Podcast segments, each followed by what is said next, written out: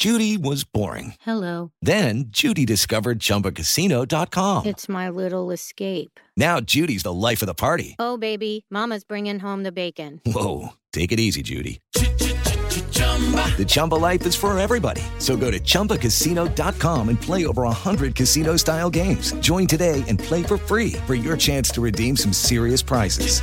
chumba ChumbaCasino.com.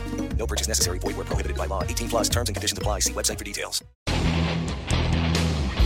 Ciudadanos informados, informando. Este es el podcast de Iñaki Manero, 88.9 Noticias. Información que sirve. Tráfico y clima cada 15 minutos. Más de 6 mil millones de pesos es lo que genera el negocio de las flores en México. Al año, desde luego. Eh, no está entre los cinco países, entre los principales exportadores de flores. El top 5 es Holanda, desde luego, pues sí, sí, hombre. Y no, no es mito lo de los tulipanes.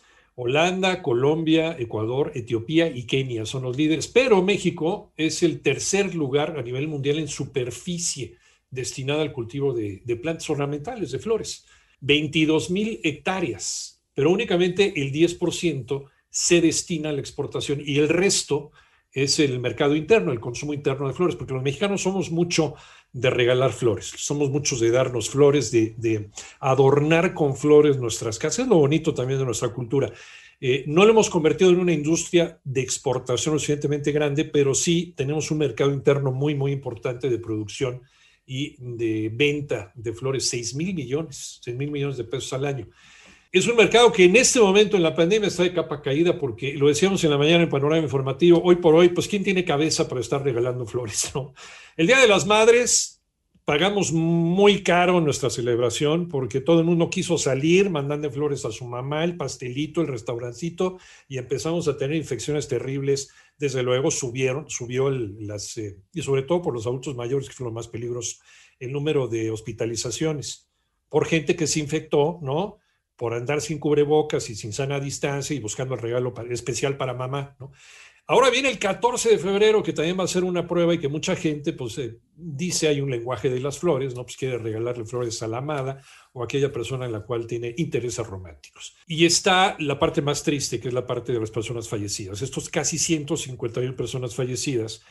Pero dicen, dicen las personas que tienen sus expendios de flores afuera de los panteones que no, el negocio está mal precisamente porque la gente no está en condiciones ni económicas, ni sentimentales, ni afectivas, ni emocionales para ir a comprarle flores a sus difuntos, porque además la gente tiene que ser cremada inmediatamente. Hay eh, tiempo de espera de hasta cinco personas para poder cremar una persona y poderse llevar las cenizas a la casa. Entonces, no hay un espacio, no hay un momento de reflexión, de estar con tu, con tu persona fallecida eh, dentro de un salón, el eh, guardarle luto, el estar en el velorio. No hay momento para eso y por lo mismo no llegan las coronas y no llegan los arreglos florales. Armando Arteaga, te diste una vuelta, investigaste este asunto. ¿Qué te encontraste? Buenas tardes. Iñaki, buenas tardes. Pues como bien lo señalas, no hay tiempo para esto y los mexicanos eh, le damos flores a todos y a todo. Y una costumbre era llevar coronas a los velorios y a los sepelios, la cual, como bien dices, está a punto de desaparecer. Escuchemos a Eugenio de una florería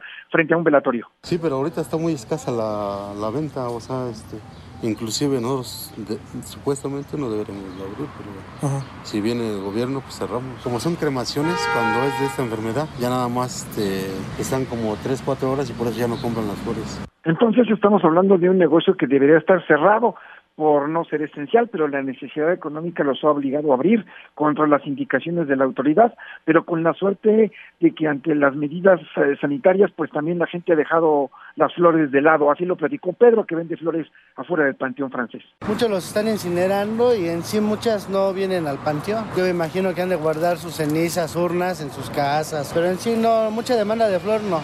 Es así que, contrario a lo que se podía esperar por el incremento de, de, fallecimientos, no hay flores en los velatorios, en los cementerios ni en las casas, tal vez debido también al alto costo que está provocando para muchos el cuidado de la enfermedad, que obliga a olvidarse de las flores, como nos platicó Juan, de una florería en la colonia Roma. Hay gente que está muriendo de, ese, de, ese, de, esa, de esa infección, entonces la gente que dice, pues no, y aparte pues no, no les permiten tener gente en un, este, en un funeral. Usted sabe que nomás deben ir dos o tres personas nada más, no pueden estar más de cinco. ¿Por qué? Porque no, lo que no quieren es que se aglomere la gente.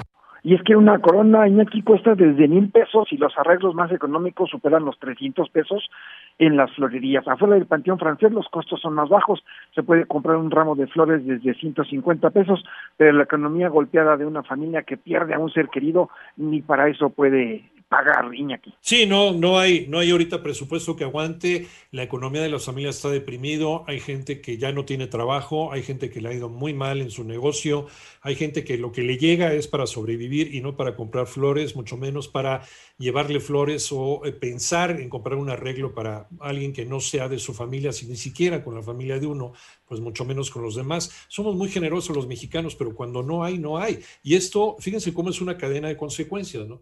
impacta también a otros negocios, como es el caso de las flores, que de ser un negocio de 6 mil millones de pesos al año, vamos a ver en cuánto se va a reducir en este año. Muchas gracias, Armando.